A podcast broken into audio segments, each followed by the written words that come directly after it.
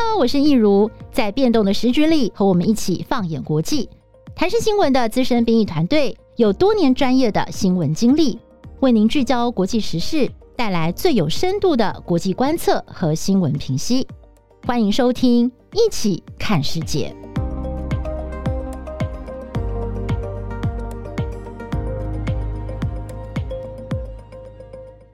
大家好，欢迎收听《一起看世界》Podcast。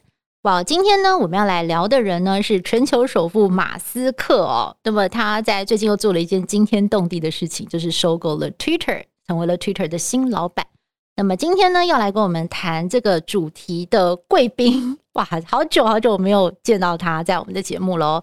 就是我们国际新闻中心的资深编译张立德。Hello，立德你好。嗨，益如好。嗨，大家好。哇，立德，很多观那个听众都很想念你耶。哎，不敢不敢。哦，就是你好久好久，就是今年过年以后好像就没有出，农历过年以后都还没出现 超忙的。对啊，一方面也是这个乌乌克兰跟俄罗斯的战事，然后其实国际组也是非常非常的忙碌哦，所以今天再次可以跟你在空中对谈，感到非常的开心。好，那今天呢，立德想要来跟我们聊马斯克。嗯，其实这个题目立德呃，就是在这个礼拜讨论的时候，他最后是选了这个，因为他真的有很很有 feel，有很多的事情要来跟大家分享哦。好，所以立德要不要先跟我们呃聊一聊，就是你为什么就是对这个题目特别的感兴趣，想要来跟我们的听众分享？嗯，其实大家对马斯克这个人应该不陌生了，因为他第一个就是他全球首富嘛，他的财力大家应该也不陌生了。但是我觉得。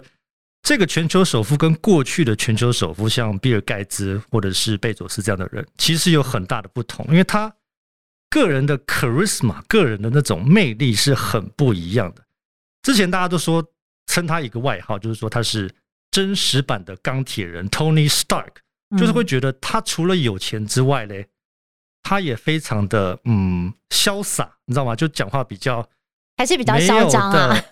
我有人说嚣张，但是就是大家会觉得他很酷，你知道吗？哦，其实我到现在为止，我还是啊，还蛮崇拜马斯克这个人的啦。因为毕竟他，大家也知道他做了很多事情，知道他不只是有钱，他要在火星殖民，哎，他玩脑神经，他在猪的身上，在猴子身上做实验，然后在疫情期间，他其实也没有让大家忘记他，他不断的发射火箭，SpaceX，然后很多。其实他是想要某些计划是想要造福人类的，我不得不说。然后当然电动车其实在路上开，大家都看得到。所以其实某一种层面来说，其实大家不只是因为他有钱所以去关注他，大家也觉得他是一个很有 style 的人，你知道吗？但是最近因为一件事情，然后他又要上媒体版面，我就不得不探讨他真正的用意是什么。嗯，对，其实这件事情也让我很震惊，就是他要收购 Twitter。而且他现在就变成 Twitter 的老板了。那其实立德，你刚刚讲说你很还蛮蛮欣赏这个人的，我其实也有同感。我在就是二零一八年的时候啊，就是那个福卫七号升空的时候，就是我我们有还是有负责转播嘛。那那时候我有去呃主持，就是这个转播的工作。是。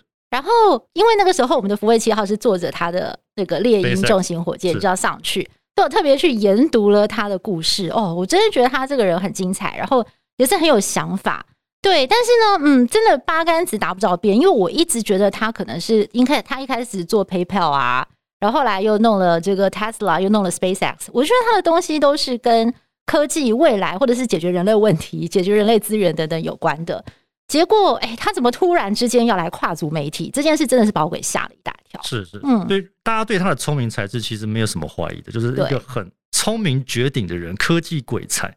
但他现在要一脚踏进这个媒体的产业，而且又是他本身就很爱用的一个社群媒体，叫做推特。嗯哼。当然，在台湾推特的用户比较相对少一点，但其实推特大家要知道，现在在全球的用户已经超过三亿，而且其实，在欧美国家，它是一个主要的哦资讯截取的来源，还有发表言论的一个场所。嗯。所以，推特这个社群媒体对于欧美来说非常的重要。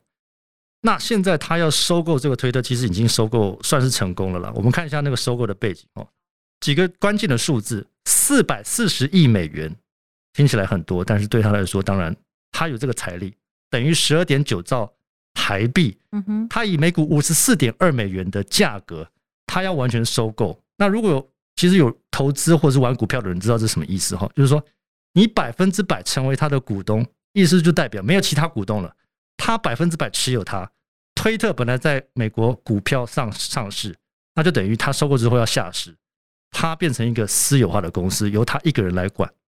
对，那其实最初的时候他动作频频了，就从三月的时候他就成为推特的最大股东，他就一直买股票，然后买到从五趴买到九点二趴，成为最大股东，然后最后在四月中的时候丢出一个震撼弹，就把那个完全收购的条件摊开来，就说就这样啦，五十四点二美元一股。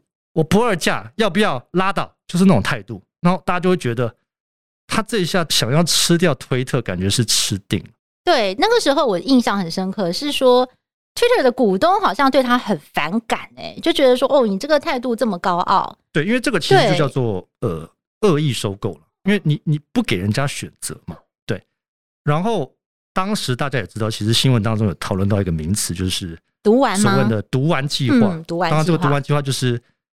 呃，还蛮聪明的一个发明了哈，就是一九八零年代有一个研究企业并购的律师他发明的，因为当时其实有一些并购潮了，就是有钱人然后出钱想要把其他公司吃掉，然后这个律师呢，他就发明的这个毒丸计划，现在被推特的董事会拿出来用，好，他就提出了一些条件，譬如说，好，如果有任何一个股东持股超过百分之十五的时候，包括马斯克在内哦，你超过那个门槛。他就会启动读完计划，他让其他的股东用半价的价格买到全额的那个股票的价格。他他当时定两百一十块，可以买到四百二十块。但是马斯克如果要买的话，抱歉，你只能用四百二十块买，就是马斯克条款了。那这样的意思就是说，马斯克要花非常非常非常多的钱才能够买下推特，就稀释他的股权。读完，我们稍微跟观听众解释一下，就是。有点像是毒药丸，对不对？对，就变成一个毒药，就是说你吃不下去，吃下去很痛苦，可能还会被毒到或者毒死这样子。了解。那 OK，他即便推了这个毒丸计划，听起来好像对马斯克就是不怀善意啊，不怀好意。但是为什么就短短几天，整个情况急转直下，就是马斯克突然就跟 Twitter 的股东们达成了协议，顺利的买下了 Twitter 呢？嗯。美国的媒体最主要有两个分析了，一个就是一开始对于马斯克提出这个收购条件的时候有一些质疑，因为他们知道马斯克呃其实手上的现金很有限了，他有两千七百亿美元，我们知道，但是其实大部分都是特斯拉还有其他他公司的股票，他如果要拿流动资金来购买推特的话，他必须要筹到我们刚才讲那个数字嘛，四百四十亿美元，但是他后来证明。他有办法筹到这笔钱，所以好，真的，推特会觉得你你真的有诚意要购买我们的公司。第二个就是说，推特他自己本身在这段期间之内没有其他的人来竞标，就是没有其他人想要收购。那为什么会推特会想要把它卖掉呢？因为其实推特跟蛮多社群媒体呃碰到一样的问题，嗯，它成长的非常快，嗯，十六年以前成立，然后用户数从啊，那种十几个，然后几百个，变成现在全球三亿多用户，但是就停在那边，几乎没有成长。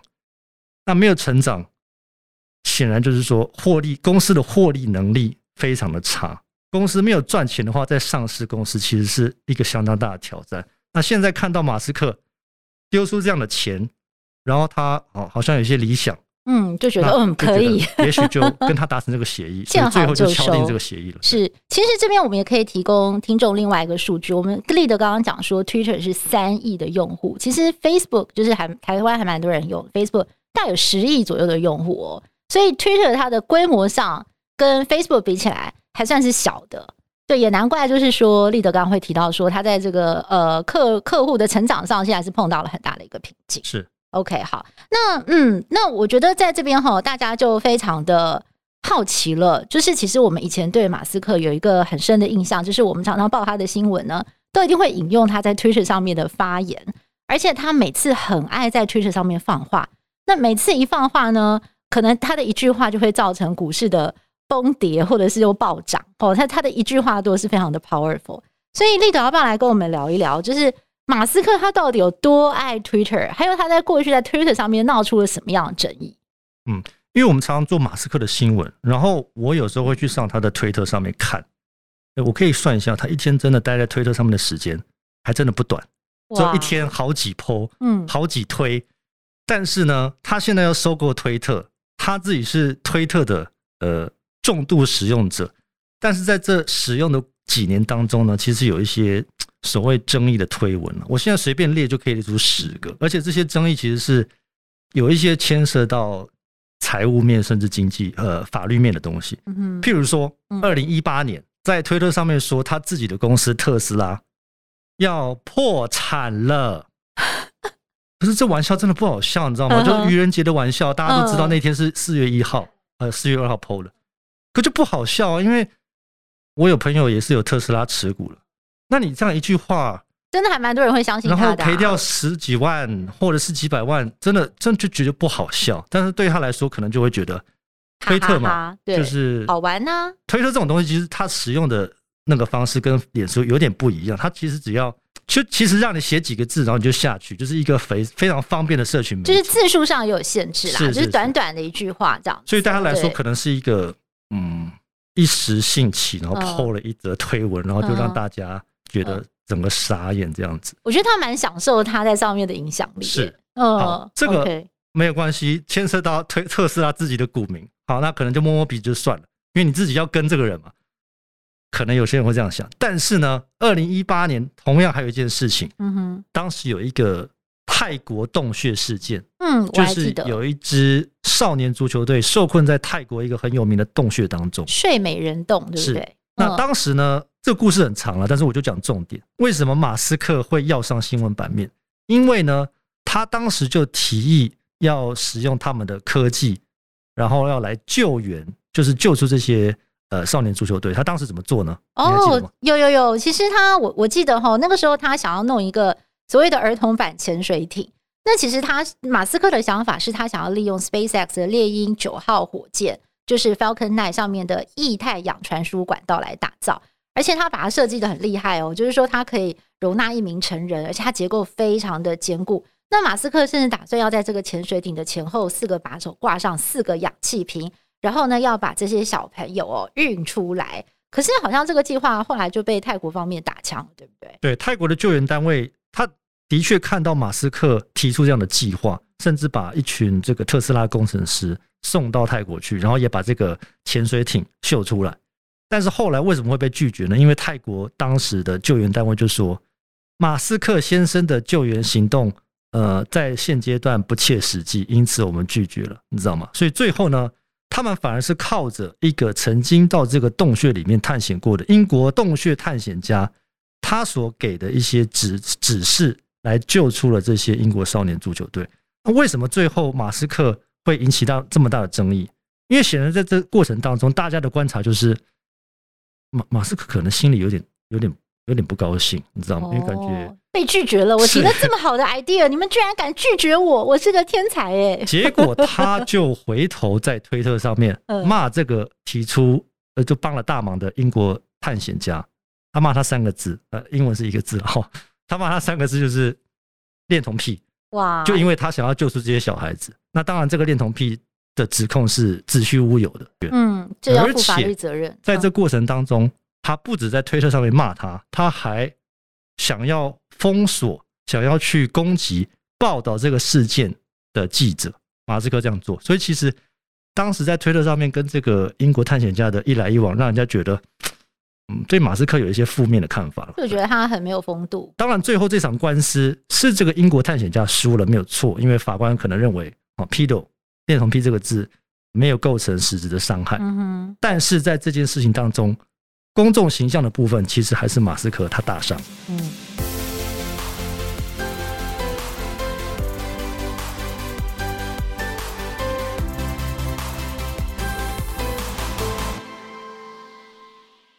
然后再来就是二零一八年，又是放话说要让推特，呃，要让特斯拉下市。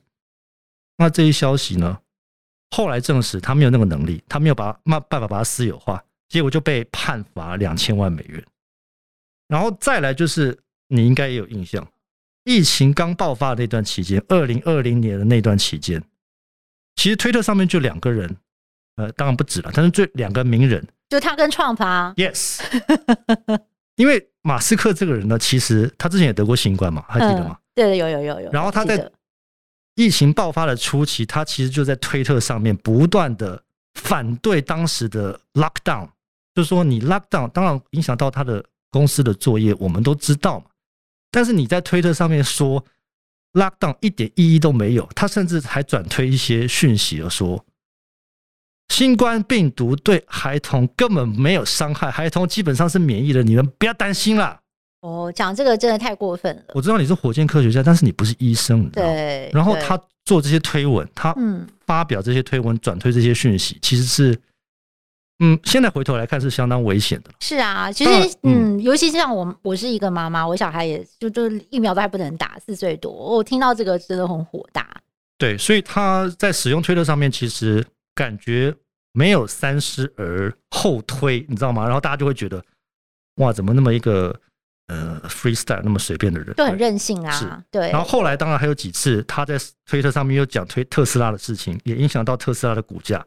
然后今年呢？其实，在推特之前，还有另外一件事情，看起来很小很小的一件事情哦，但是可以稍微看出马斯克这个人的，嗯，怎么讲，他的本性哦。很简单的一件事情，他在推特上面有一个呃男美国男大学生，他用他的推特账号哦，然后去公布马斯克私人飞机的动向，他没有犯法哦，他用的是美国联邦航空数据，就是。公开的数据，他只是给推特其他的网友一个方便，就是说，马斯克先生现在坐飞机从这边到这边到哪里了？嗯哼，他没有犯法，可是马斯克不高兴，他可能想要保持一种低调，然后行踪很神秘，对，然后他就去跟这个男大生说：“你不要再追踪我的飞机，好不好？我给你五千块美元，你把你的推特账号关掉。”哦，结果这个男大生嫌钱出的太少了。一口被他拒绝，到现在还是一直没有没有解决。然后后来就是今年这个推特的事件。哇，那你这样讲了，就是举了这些例子，我看起来开始担心嘞。如果真的就是他现在已经是推特的老板，他以前不是推特的老板的时候，他都这样做事了。假设他就是他现在已经变成推特的老板，他有没有可能第一个时间我就把那个男大生的账号给关掉了？可能有这样的可能哦。还有就是说他在推特上面这样子。呃，常常放话，然后就是引发这个股市的震荡。那甚至他在愚愚人节，他很开心，就随便开了一个玩笑。可是他也不晓得说，哎，这可能会造成很多负面的影响。还有就是说，他在新冠肺炎期间，他就讲说啊，这个对小孩子又没有什么关系。是，对他自己都已经是这样了。那我很难想象，他如果当了 Twitter 的老板之后会怎么样？是，嗯，对，我觉得这个真的是一件令人还蛮担心的事情哦。所以这边我就不得不讲了，就是说，其实我呃看到了他要去买 Twitter 的时候呢，我就想到我之前曾经读过他的传记。嗯，其实他这个人小时候啊是很害羞的，还有就是他很喜欢读科幻小说，然后他其实没有什么朋友，然后他也有被朋友霸凌过，就是同学霸凌过，所以他其实话不是很多的人，就没有想到现在变成全球首富之后呢。他他有那种话语权的掌握欲，我觉得啦，他很想要让大家都听他讲话。那其实我们看到很多很有钱的人，呃，例如说像贝佐斯，他也是另外一个科技新贵嘛。他之前就是 Amazon 的创创办人，他也跑去买了华盛顿邮报。为什么？就是嗯，这些科技业的巨子巨擘，他们变得很 powerful 之后，他们可能还是嫌自己的 power 不够强，他还要再去拥有媒体呢？嗯。其实这个不难猜了哈，马斯克他自己说他是想要推动所谓的绝对言论自由，那个我们等下再来聊。但是我们不难猜说，为什么他这么一个有钱的人，然后现在想要去收购一个媒体？因为从过去例子看到，就是说掌控媒体，你可以掌控很多东西。现在尤其是资讯战的时代，我们从很多新闻事件当中看到媒体的力量，特别是社群媒体的力量。从之前的呃中东的。那个民主革命，嗯，到茉莉花，对，茉莉花革命，然后到乌俄战争，到新冠疫情，甚至到美国大选，在这当中，其实我们看到，在欧美地区，推特所扮演的角色非常的重要。你掌控了推特，你等于掌控很多资源。但对于个人来说是如此，对于名人、对于企业领袖、对于政府的重要性，它是不言而喻的。那马斯克他其实因为他自己本身的知名度，再加上他的公司的知名度，他在推特上面很快就累积到八千多万的用户。嗯，所以他本身在推特上面影响力是这样子。那现在呢，他其实是想要借由这个推特这个大的媒体做一些改革，然后呢，再利用推特的影响力扩大自己本身的还有他企业的影响力。嗯。其实讲到这边，我就有点担心了，因为他在买下 Twitter 这个交易确认之后，他不是自己就推了一篇推 Twitter 嘛的文章，就说他想要把 Twitter 打造成一个完全言论自由的地方，就是呃实践民主精神哦，所有的人都可以在这边经过充分的辩论跟讨论，就有点像是美国传统那种 town hall meeting 的那种呃概念，就是说大家就聚在一个广场开始辩论这样子，然后真理越辩越明。但是 我就在想，他真的有这样子的一个雅量吗？像你刚刚讲那个泰国那个呃探险队搜救孩孩足球队的孩童的事件，他都要去告记者了。对，就是他真的能够容忍在 Twitter，就是现在已经变成他呃名下的一个企业了。他能够容忍大家在这个媒体上骂他吗？他能够容忍所谓的完全的言论自由吗？还有另外一个我也很好奇的是说，他所谓的完全言论自由，他想要松绑一些什么言论审查等等。但是现在 Twitter 目前做的一些言论审查，包括说在种族歧视很激烈的情况之下，不要有那种仇恨的话语，还有就是有一些不实的发言，例如说川普，我们就知道他是因为有太多的不实的发言被禁掉的。那这种事情，他难道要全部开放吗？这个有点像是开了一个潘多拉的盒子。难道在这个社群网站上什么都可以讲吗？到底言论自由是什么？他对言论自由的定义跟了解又有多少呢？嗯，就美国的专家就说，马斯克他讲的言论自由，他对言论自由这四个字到底有多少的了解？那他们点出一个点，就是说，讲出这句话的人呢，他如果是一个既得利益者，你就要担心他，他到底会怎么推动言论自由这个东西？因为其实推特本身。你刚才讲的没有错，它本身的内容审查是有一些争议，尤其是最近呃美国大选大选的争议，其实在当中，它对于内容的审查，有些人说它是比较导向拜登这一方，好，然后在乌克兰战争，甚至有之前呃假账号或者是恐怖分子，他都能够上推特。你如果完全不管制推特的内容或者是使用者的话，大家不难想象这会是什么样一个乱象，因为它实在太多人在用。然后太多人在看，所以马斯克他的完全言论自由到底能不能够实现？这个问号应该还蛮大的。嗯，另外一个让大家很担心的是，因为现在 Twitter 要下市了，它会变成一个私有化的公司，它的股票不会在市面上流通，就变马斯克一个人所拥有。那其实呃，来自就是美国政府对它的监管的力道，其实也会小很多。所以其实现在美国政府也是蛮担心的。我最近看到白宫的发言，其实对这件事情都是比较忧心一点的啦。那还有就是说，其实呃，我们都知道媒体啊，其实我现在真的觉得有时候媒体感觉好像就是越走越回去了。因为在以前，你看呃，我们念书的时候啊，我我有自己学新闻的，然后那个时候就会读到像英国、美国他们设立公共电视啊什么的，他们就有很崇高的理想，希望说这种影响力很大的媒体，就是应该是属于公众所有。那不能有任何一个人可以只手遮天的去控制他所有的内容，但是没有想到就是这样子的理想精神不断的流失，而且就是因为现在的这个呃市场机制的影响的关系哦，就越来越式微，然后到现在反而是走向另外一个极端，就是说可以有一个超级有钱的全球首富，他想要把他钱拿出来砸了，然后我就买某一个媒体，然后接着我就可以为所欲为。所以立德，你觉得？未来还有人可以制衡他吗？还是会有什么样的监督机制呢？还是你你对这个情况蛮担心的？我个人觉得，就是社群媒体这个东西，我真的没有办法完全太否定它，因为它真的为世这个世界带来一些正面的改变。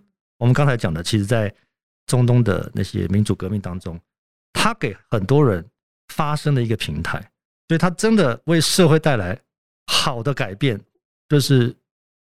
所谓的数位民主嘛，就是你知道，就是每个人都有发言，然后 po 影片、发表言论的一个平台。是，但是现在发展到一个地步，大家就会担心，是不是它已经成为一个失控的巨兽？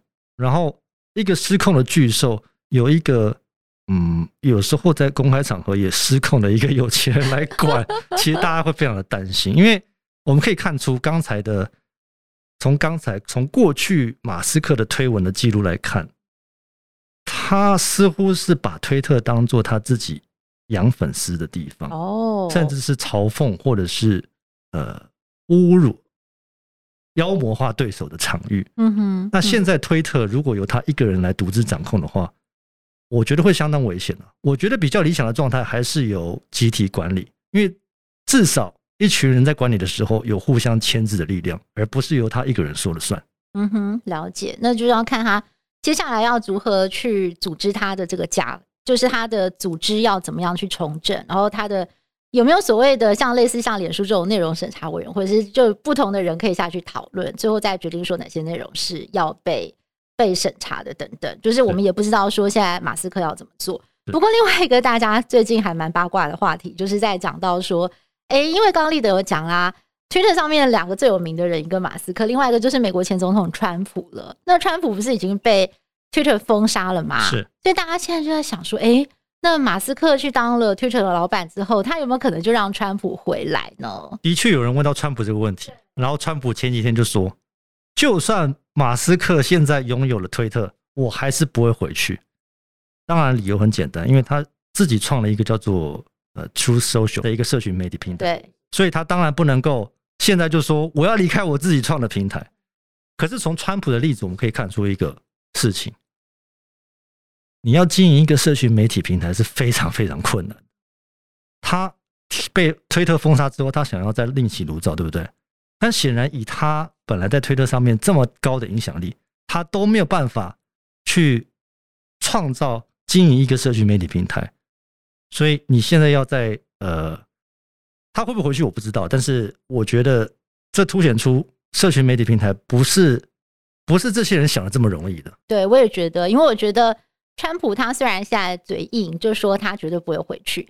但是其实现在啊，就是你看很多的名人，他真的没有办法靠自己单独的力量，诶，他真的必须要依附在这些很大的社群平台下面去经营自己的专业或者是经营自己的账号，然后靠这样子呢，他才能够汇集自己的人气。所以我觉得川普未来的这个呃想法，我觉得他可能会有改变哦。毕竟他现在的这个自己立的平台，跟他过去在 Twitter 上面的这个粉丝数，真的是差非常非常多。OK，好，那。最后啊，立德来帮我们做个结论吧。你觉得未来的 Twitter 就是在马斯克当老板之后，你觉得会有很大的改变吗？就是你的预测，你觉得可能会看到一个不一样的 Twitter 吗？嗯，马斯克他之前已经有提过，就是说他想要怎么样帮推特改头换面，但是他没有讲很多细节。他提到几个重点，第一个就是刚才所说的，就是减少内容审查哦，然后减少限制。那这个部分是让很多专家担忧的。另外一个就是他要推出一些新功能，哦，然后呃扩大它的无穷的潜力。但其实他提到这些目标的过程当中，他都没有讨论到太多的细节，所以其实让美国的各大媒体或者是财经媒体也好，没有办法做出什么实质的预测，你知道吗？因为这个人就实在是太难预测了，嗯、对，因为他也没有讲出一个很明确的谱。对那现在大家对于马斯克接管推特是呃担心多过于期待。嗯，对，我现在也是感受到这样的氛围。不过回过头来哦，我觉得我也想在这边做一个小小的结论，就是我觉得虽然这些社群媒体的平台的老板他们怎么想不是我们能决定的，但至少我们可以控制我们自己在使用这些平台时候，我们有没有自我。觉知的能力，就是说，我们对于这些内容，我们有没有自己独立思考的能力？我们是不是能够控制自己使用的时间？然后我们在看这些内容的时候，是不是有自己可以判断是非？然后就是有自己定见的能力？我觉得这个是很重要的。